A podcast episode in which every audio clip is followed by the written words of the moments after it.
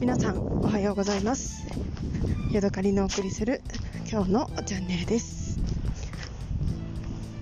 えー私がですね中国の、えインターネットサイトに注文した、えーお茶がですねすべて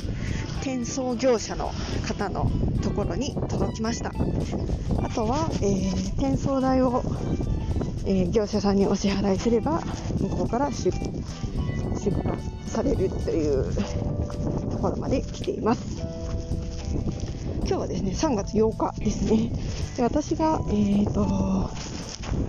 中国のサイトで注文をポチッとしたのが3月 4, 日の夜10時とか11時とかそんなぐらいでした。で早速すぐ荷造りを皆さん開始してで次の日には全て出荷されました。えー転送業者の住所は、えー上海ですね。上海のフードン地区みたいなところまで転送してもらったあの送ってもらったんですけれども、えーとね、湖西省とそれから雲南省それから広東省のチャオチョウですね。それから北京から、えーそれぞれ荷物が発送されました、えーでですね、えーとずっと追跡する追跡で今自分の荷物がどこにあるかっていうのを見ることができるんですね、えー今集荷を待っていますとか誰々さんが集荷しました。ここのステーションにあります。今、えー上海に向かっていますっていうのが、えー割と細かく表示されてそれをどんどんあの随時確認することができました。で昨日の時点でですねまだ2つほど届いていないものがあったんですけれども、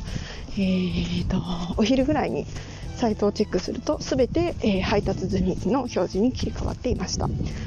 それして、えーと夕方近くになってから、えー転送業者の方からメールが届きまして5品の荷物が全て届きました。で、えーと送料がいくらいくらになりますのでそれを振り込んでください。というかその送料のお支払いをお願いします。というメッセージが届いていました。で私今家に帰る途中なんですけれども、えーお家に帰ったらその送料を払って、えーね、なるべく早くあの出荷をしてほしいなっていうことを思っています、えー、大体ですねえ2万円分ぐらいもうちょっとかな。送料も込めて全部で3万円ほどのお買い物になりました、えー久しぶりにですねちゃんとした鳳凰炭素が飲めること。それから、えーガブガブと、